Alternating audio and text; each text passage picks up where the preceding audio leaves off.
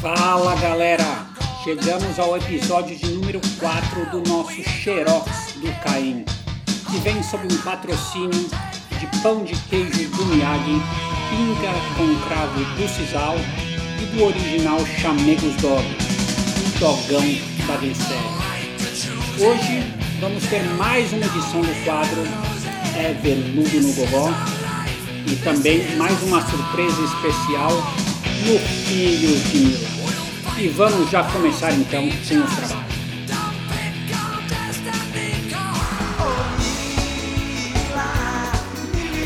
Os Filhos de Mila. Bom, estamos aqui no Xerox do Caim hoje com a presença ilustre do senhor Fábio Andreotti, vulgo Fabró. Fala, Fabró. Fala, chamegão! Então, Fabró, vamos lá. Fui comer um pão de queijo lá no Miyagi, passei no Caim e tinha no mural o, a seguinte frase: Eu, Orlando Neto, gostaria de saber da MEC 93 como me formar sem estudar nada. E daí eu pensei, porra, vou ligar para um especialista. Então, falando aqui com o Fabró. Fabró, quais são as dicas para o Orlando Neto, que está agora lá na MEC, se formar nesse mesmo esquema que, que você conseguiu com, com louvor? Cara, é... Meu, acho o seguinte, cara, o maior legado que a gente tem lá na faculdade é, são esses amigos aqui que a gente formou. Acho que a faculdade é um período, principalmente para quem tem essa oportunidade de fazer lá na Unicamp, que é integral, e você sai de uma outra cidade para ir morar, é a formação lá do seu caráter, é, junto com todos os amigos. E, e quando a gente olha hoje para cada um de nós que está numa posição que, cara, muitas vezes não tem nada a ver com engenharia, né, cara? Tem cara aí que virou Chief Marketing Officer, né? De, né, de uma grande empresa que faz uns hambúrguer aí, cara, sei lá se é bom ou não. Né? E, e tem cara dono de empresa de merger and acquisition. Eu mesmo que estou na área né, de vendas, cara, faz mais de 15 anos já que eu estou na área de vendas, enfim, né, tô, tudo em empresa aqui de tecnologia. É, o que eu vejo, né, que esse grande legado que a gente tem lá, né, que a gente tem lá da engenharia mecânica é a formação nossa aqui como indivíduo e, e a experiência, né, que a gente teve em toda essa convivência, cara, com gente vindo é, de várias regiões, com várias experiências. E, cara, todo mundo tinha que se formar. Então, tinha uma união muito grande, acho que tinha uma ajuda muito grande entre todo mundo. É... E eu acho que é isso que fazia né, com que a gente, é, longe de casa, é, com todas as dificuldades, pouco dinheiro, a gente tinha que fazer um puta de um malabarismo para ir nas festas, né? vendo que a gente só tomava só esse bombeirinho, né, cara? Nem grana para brejo a gente tinha. Eu lembro quando a gente ia nas festas que tinha lá na moradia, cara, teve uma festa, meu, que foi muito, né, que foi muito engraçada, que se você comprasse duas brejas de garrafa, o cara te dava uma ponta. Era, era, era esse esquema, cara, que a gente rodava e a gente tinha que sobreviver, cara. E essa experiência nossa lá do dia a dia é que, é que foi meio forjando esse nosso caráter, cara, e meio que preparando a gente para essa selva de pedra que a gente enfrenta aqui. E porque quando a gente olha, velho, pelo amor de Deus, cara, as matérias que a gente tinha, cálculo, né? Eu adorava cálculo, tinha a Miriam lá, né, que todo mundo falava, né, que, que era minha mãe. Aí, cara, tinha aquelas matérias, cara, depois que a gente pegava de física, Cara, de computação, velho, eu lembro, cara. Cara, aquele negócio que eu nunca esqueço até hoje, lá do Pointer, cara, que eu nunca, eu, isso aí nunca entrou aqui na minha cabeça, velho. E eu lembro que, eu, né, que quando teve uma prova prática lá da Silvia Popovic, lembra da Silvia Popovic? Quem é a Silvia Popovic? A Silvia Popovic era aquela que dava aula prática lá de programação. Ah, o MC 102. Isso! Que era lá no laboratóriozinho, cara, que tinha aqueles Mac lá, cara, aqueles Apple. E você tinha que programar, pô, e eu fiquei, cara, lá de recuperação, tive que fazer lá, acho que é substitutiva. Foi a única matéria, cara, que eu tive muita dificuldade, cara. E ela pediu para fazer um formatador de texto. Cara, e aí eu fiz o formatador, mas eu fiz o formatador só pro texto que eu criei, né? Aí ela foi lá e botou um outro texto, e óbvio, né, que não funcionou, cara. Porra, e ela queria dar isso que me bombar. Eu falei, olha só, professora, eu não vou fazer programa de computador, não. Isso aí você já compra pronto hoje. Isso aí não tem o menor sentido, cara. Entendeu? Então, essa experiência de como você tinha que lidar com todos, né, com todas essas facetas aí, eu acho né, que é o maior legado, cara. E umas matérias, cara, que vamos dizer, hein, é, que não fazia ali, ali o menor sentido, cara. Então, você tocou no assunto agora eu quero testar sua memória, então, Fabro. Vamos ver se não fazia sentido mesmo. Eu aposto que tem coisa aqui que eu vou falar que você vai falar, não, isso daí mudou minha vida. Então vamos lá. Pegar aqui uma. É, EM621. Você sabe qual é essa? Eu acho que era dinâmica. Ó, não, tá perto. Vai. Controle de sistemas mecânicos. Vai dizer que isso daí não, não, não mudou sua vida. Pelo amor de Deus, cara. Vamos... Pelo amor de Deus. Isso daí, quem dava aula mesmo? Nem lembro. eu acho não que eu não fui. Não Você não foi nessa daí, cara. Não, meu, era aquela que tinha que desenhar umas caixinhas, né? Exatamente. Era no que tem o sistema de controle. MATLAB e Simulink. MATLAB, cara. Meu, que perda de tempo, velho. Pelo amor de Deus, cara. O cara, se eu assistir 20% de todas as aulas lá na engenharia mecânica, foi muito, cara. Eu era, eu era sim, acho que autodidata que meu, eu ficava estudando depois mas ver aula mesmo, porque tem um problema grande que eu acho, eu, eu não sei se isso foi lá da Unicamp, se foi lá da nossa época, mas os professores, cara, muitos poucos eram bons professores, né? Porque como a Unicamp, o, ela tem, quem entra lá, ela tem, o, o cara tem muito ele tem muito aquele desejo mais para o lado ali da pesquisa, mas ele tem que dar aula porque é uma das coisas que ele tem que fazer, né? São três coisas, né? Que eu lembro quando eu fiz a bolsa lá de pesquisa que o Rubens Caran, né, ele falava para mim. Ele falava quando você é um docente aqui na Unicamp, você tem que dar aula, você faz pesquisa e serve para a comunidade, entendeu? Só que tinha muita gente lá, cara, que só se dedicava quase que 95% só para pesquisa. E, porra, velho, eu lembro de um cara lá que dava aula de termodinâmica, eu acho que tal de Felipe, cara. Não sei se você lembra. Lembro. Cara, que ele entrava com o livro lá na aula, ele sentava em cima da mesa. Cara, a gente não entendia nada do que ele falava, velho. Absolutamente nada. Eu, eu lembro que eu ficava dormindo ficava dormindo ali na sala, cara. Aí alguém vinha, né? Dava um tapa na cabeça, que é sempre o Limeira, cara. Ele me deu um tapa na cabeça um dia, cara, que eu tava dormindo, que eu acho que até ronquei, cara, que eu quase caí.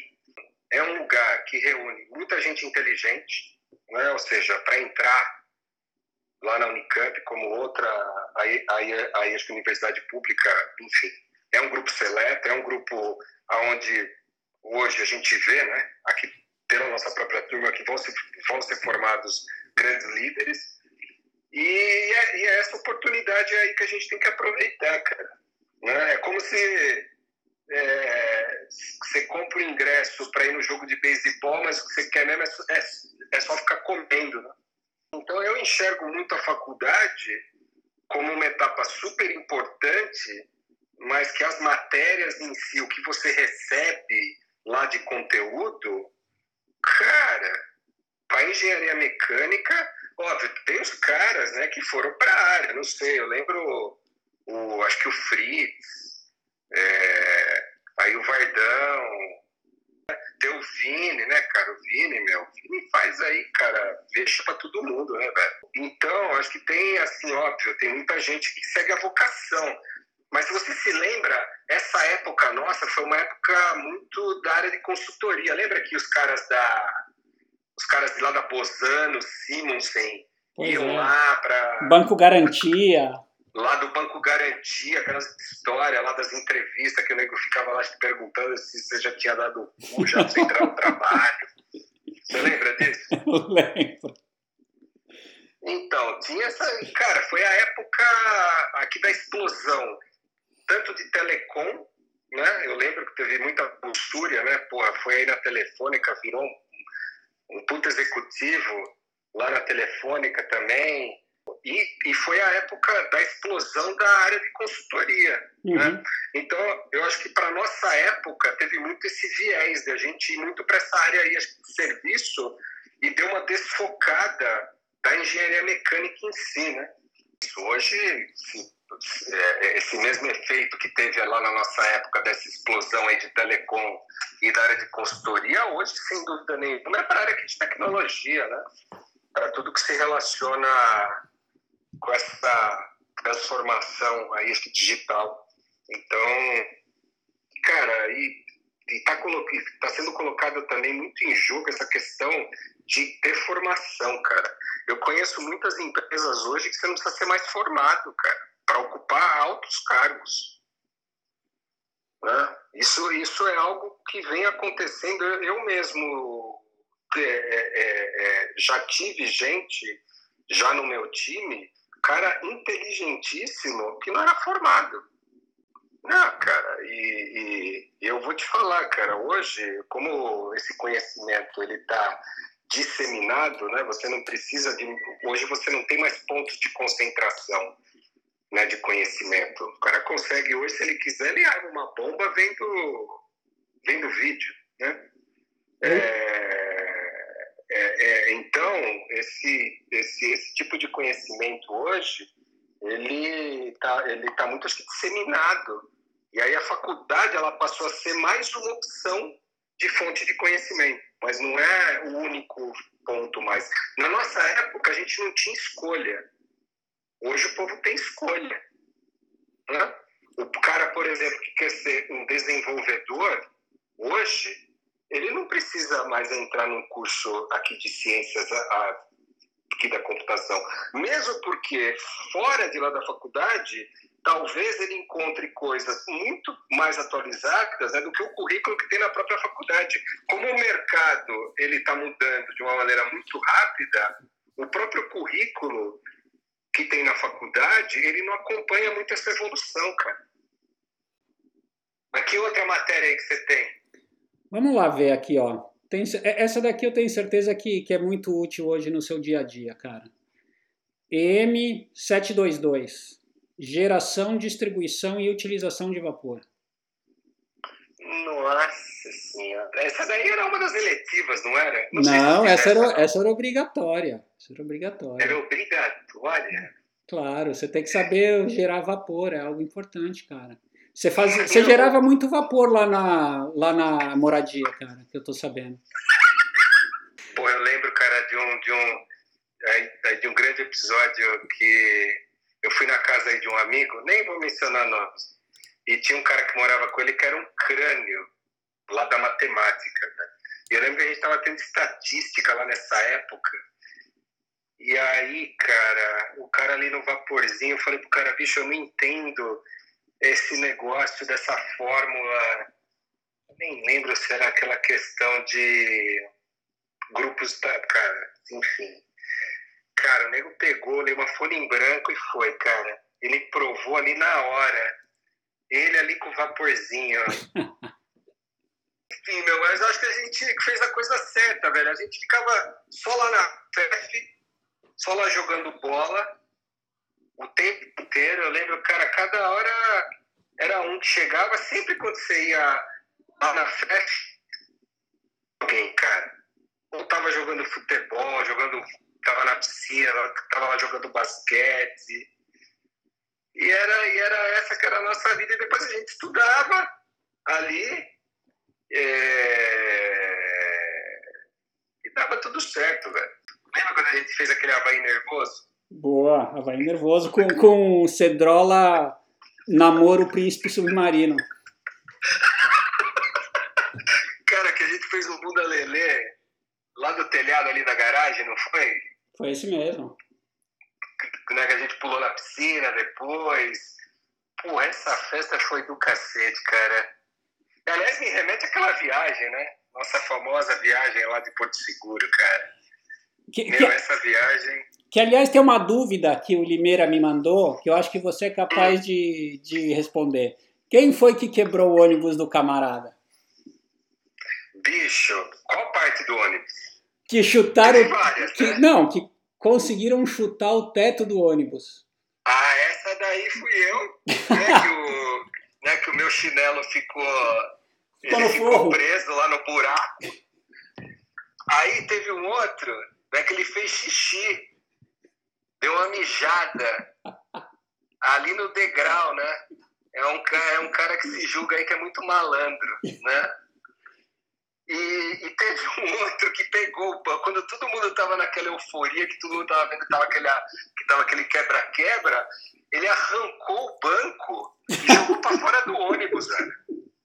Verdade. É o cara mais. É o cara mais forte aí da turma. É aquele que foi a Xuxa uma vez, quando a gente foi lá na festa do contrário. Exatamente. E Fabro, 20 anos depois, qual é aquela história que você nunca falou pra galera? Essa, pra mim, lá de Porto Seguro, cara, foi uma insana. Assim, é só pra relembrar, talvez, né? Eu sempre conto essa história aí, né, quem é, tava fora né, da faculdade, né? né para vários amigos. Cara, aquele voo que a gente pegou lá da TAM, que na época, você lembra que os quatro últimos assentos era só para fumante, né? Uhum. É, e aí eu fumava, tinha um monte de gente ali que fumava na época tal. Cara, e aí o, e, e aí o Obis, ele foi lá com o violão, né? E o Obis, é, eu não lembro se ele estava no meio ou se ele estava lá atrás. Uma hora que foi todo mundo lá para trás, cara, sei lá. Tinha 20 pessoas lá nos quatro últimos assentos, entendeu? Aí eu fui, aí o Ob estava lá no violão e eu e eu fui e aí eu falei, vamos fazer aqui com karaokê, cara. Peguei aquele microfone lá da aeromoça que parece que o som vai passar lá, lá do piloto, né? A hora que você fala ali naquele microfone, e começamos a cantar, cara, meu. A aeromoça saiu de lá da frente, cara, dando voador em todo mundo, falando, não pode, falar nesse microfone, pelo amor de Deus, todo mundo fumando, cantando, nós acabamos com toda a bebida lá do avião, aí vem o piloto falando, olha, o, os senhores podem ir para os seus assentos, porque a gente está com uma leve inclinação na nossa aeronave, por causa que tem muito peso aí atrás. Essa pra mim foi a viagem mais esporte que a gente fez, cara. Lembra?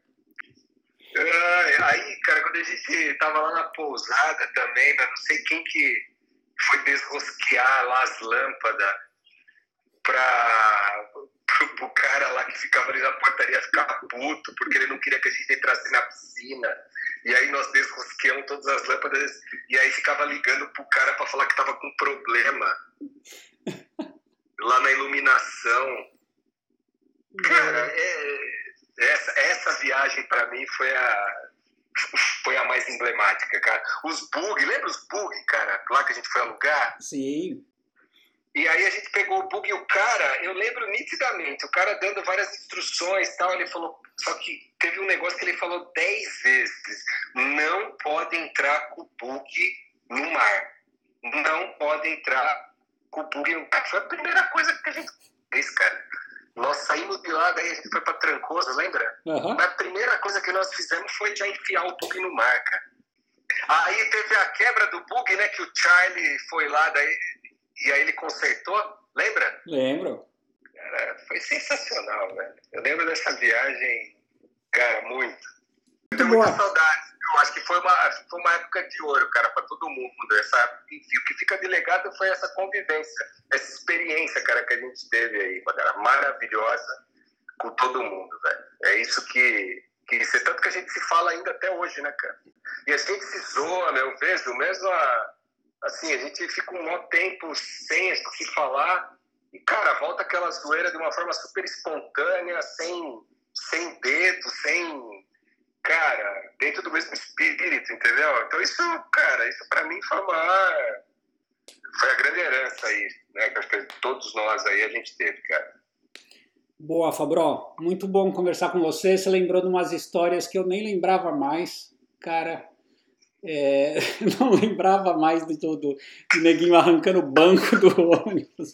Realmente sensacional, cara. Essa cara. daí, porque foi assim, né, cara? Foi um negócio que foi meio crescendo, né? Eu dei o um chute no teto, aí o outro, o vinha arrancando só aquelas farpinhas ali do banco, aí o outro cara mija. A hora que, a, cara, a hora que o viu que tava todo mundo ali fazendo essa esbórnia, cara, o cara arrancou o banco e jogou pela janela, cara. Velho, aí eu falei, pelo amor de Nós estamos ferrados. Boa, meu. Bom pra cacete. Muito aqui. Cabral, valeu pelo papo, mano. Valeu você, meu amigo. Se cuida aí, hein? Você também. Fica bem. Ah, evoludo no Gogó. Bom, Estamos aqui com mais um episódio de É Veludo no Gogó. E hoje, depois de passear pelo vinho e pela tequila, vamos para a nossa velha amiga de sempre, a cerveja.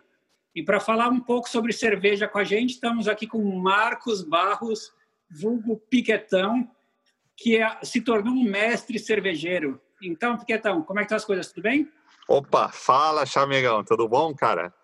Conta uma coisa, a gente começou tomando aquela cerveja ali no posto de gasolina, né? É. Era sempre a mais barata. Eu lembro que quando o pessoal queria fazer um pouco mais de luxo, era um Skol, que aí é. sim era o bicho. Era, era a Brama de Ribeirão.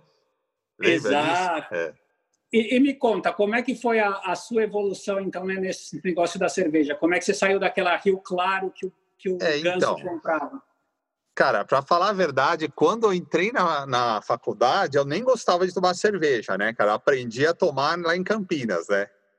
Que um, com churrasco tal, né? Sol, churrasco, aí combinava tomar uma cerveja tal, não sei o quê. Mas lá era aquilo que você falou, né? O, me, a melhor coisa que existia, acho que era escola de lata, né? Que a gente falava no tal. E depois, ah, se for, peguei gosto, né? cerveja. Mas aí o que aconteceu? É, eu acho que 2008, por aí, já tinha se formado há um bom tempo, assim. Eu, eu uns, uns amigos aí me chamaram para, a gente estava estudando para fazer um, é, montar uma micro cervejaria, sabe? De uhum. produzir cerveja, né? Um amigo que, que fez estágio lá na Miller, na na, na Inglaterra, né? Fez, fez NBA, depois fez estágio lá e voltou, falou, pô, vamos abrir uma micro cervejaria, que não sei o quê, sei tudo. Aí o que acontece? A gente juntou uns quatro amigos aí, falou, ah, vamos fazer um curso de cerveja para ver de fabricação de cerveja, né?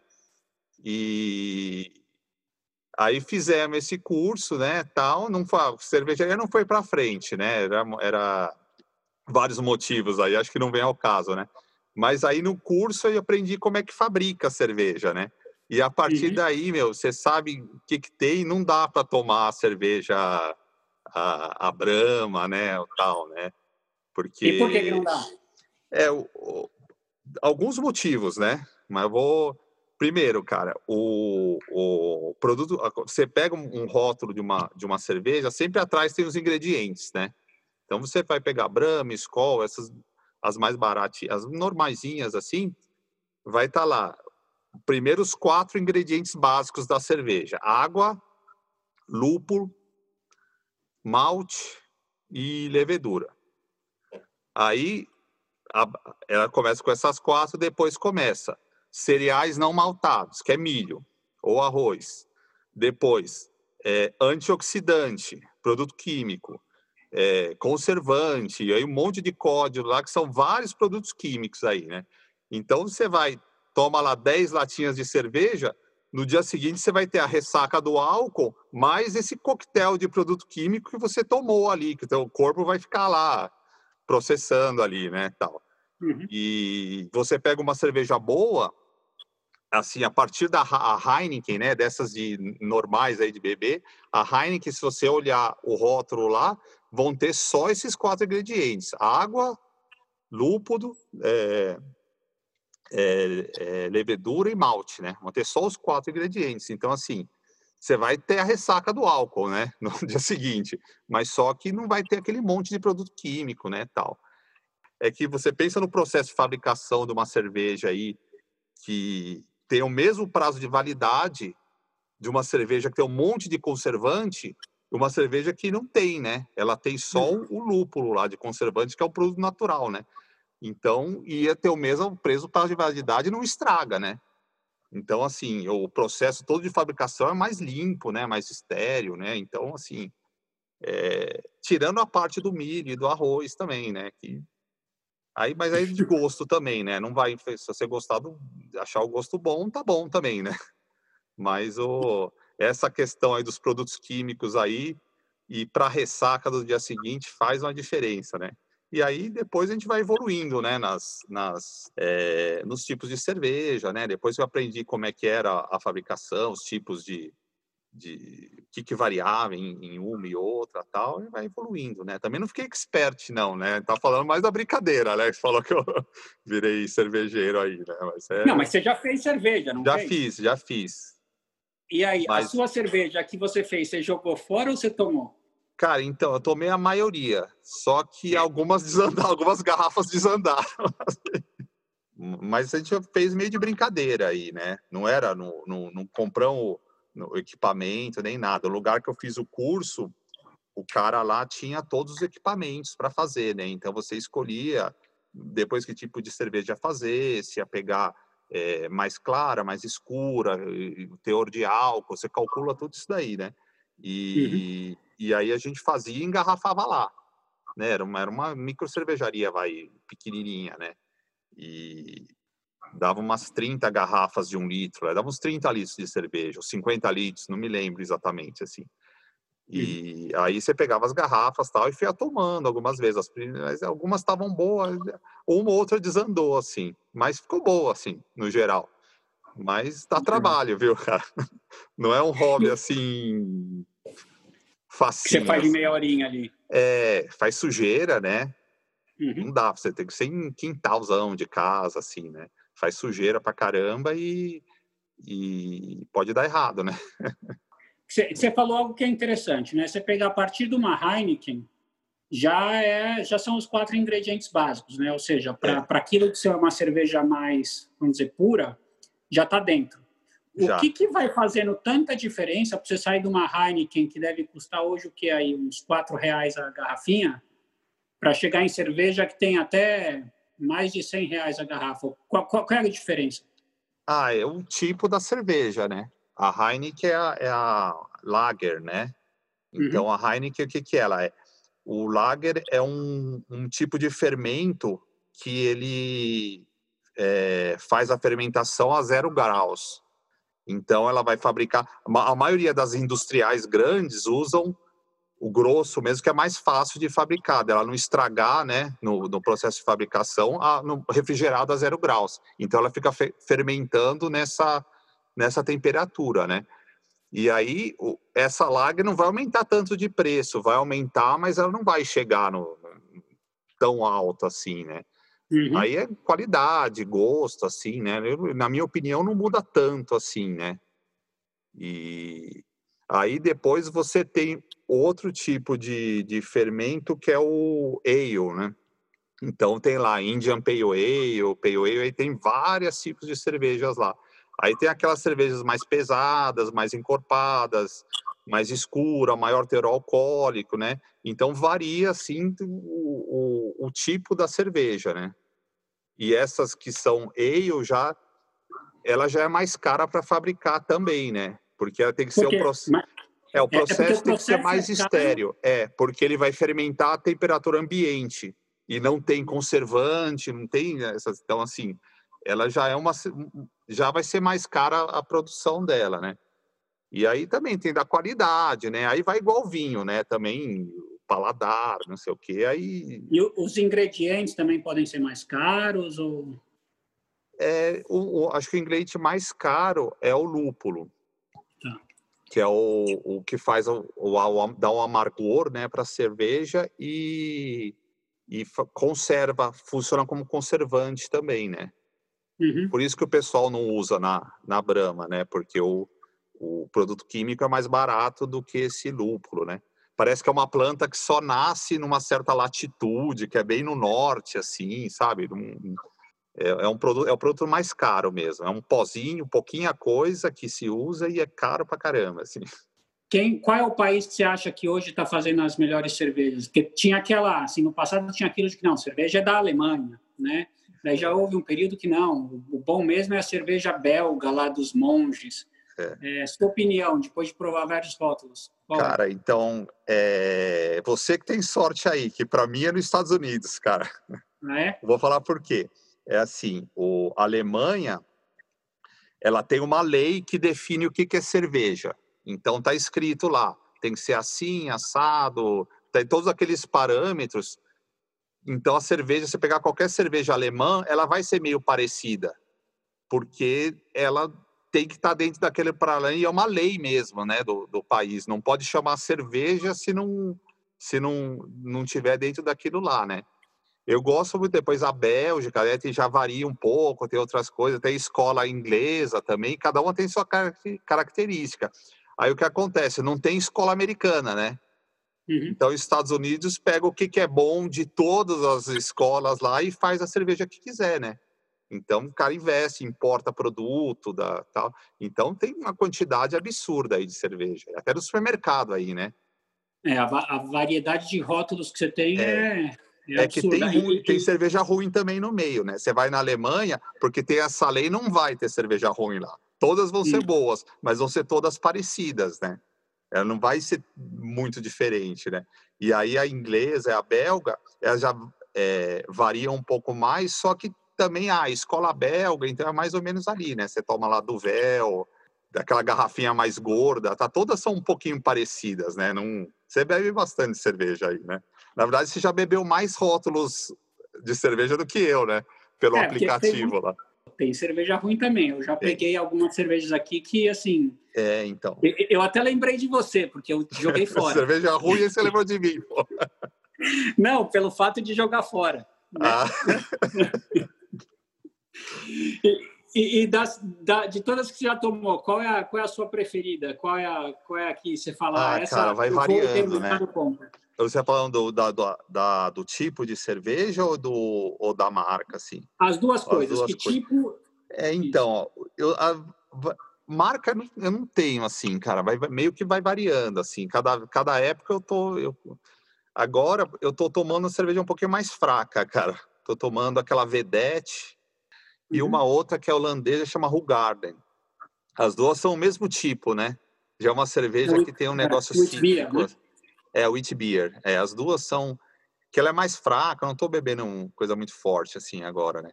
Nas uhum. épocas que eu, que eu tô bebendo cerveja mais forte, assim, eu gosto muito da IPA, né? Uhum. Indian Pale Ale e IPA clara, né? Aí nos Estados Unidos tem algumas boas pra caramba, né?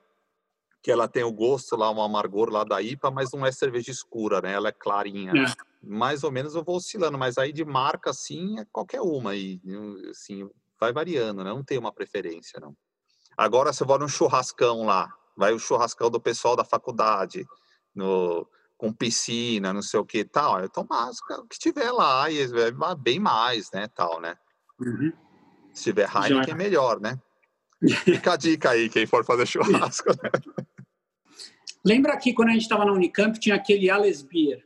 Né? Lembro. Que era cerveja artesanal, feita pelos caras também. E eu me lembro, e tinha aqui em São Paulo aquele Dado Beer. Dado também. Beer, é. Eu me lembro de tomar a cerveja desses caras e eu achava ruim a cerveja. É. Eu preferia muito mais um Skol. Daí o que eu estava discutindo com o Dani é é porque era ruim mesmo, ou seja, era ainda o começo desse lance de cerveja artesanal e os caras não sabiam fazer direito? Ou era a gente que não sabia tomar cerveja e achava ruim uma cerveja que na verdade era muito melhor? O que, que você acha? Cara, na minha opinião, eu não sei avaliar porque eu também bebia e achava ruim também. Mas assim, eu acho que era ruim mesmo, cara. Eu acho que os caras faziam lá, maior volume, não era o... era balada, né? Acho uhum. que o uhum. foco lá era uma, ser uma baladinha da moda tal. A cerveja era meio que fazer uma graça, né? Acho que não. Tanto que não tem a marca, né? Acho que se realmente for cerveja boa, eles tinham engarrafado, existia a marca aí, né? Não... Boa. É. E a, a, algum, alguma peculiaridade aí, algum caso interessante que você queira colocar aí ainda sobre a, sobre a cerveja? Cara, eu, eu falaria um detalhe de, fa, de fabricar a cerveja, cara. Se você. Não fala dá, uma, dá um. Cara, se você demora 15 dias para fabricar, essa que eu. que era é, ale, né? Qualquer uma ale e tal.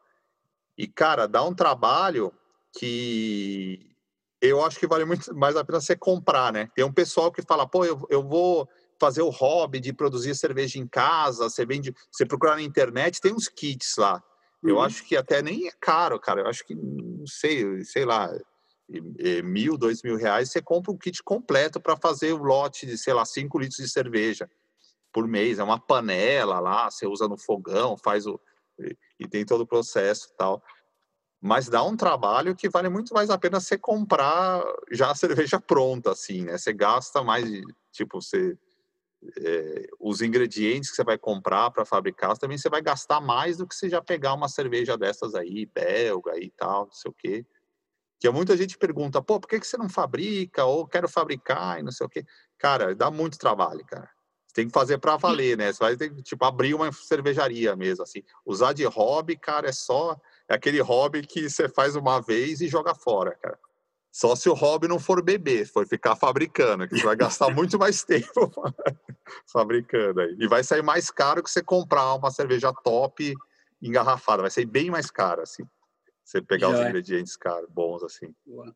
Joia, Piquete. Cara, obrigado pela, pelas dicas. Deu para a gente passear um pouco sobre o mundo da, da cerveja e, e valeu então pela, pela participação. Oh, valeu, e, e, cara, obrigado por convidar aí a participar e, meu, parabéns pela iniciativa aí, cara. Muito legal, cara.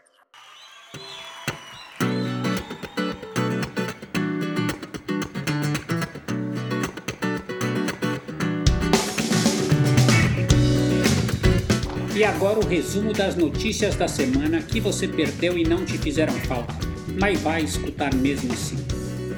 Pandemia não impede bugs de seguir entregando o botão nos bares de Campinas. Limeira comemora o fechamento do Bar Brahma.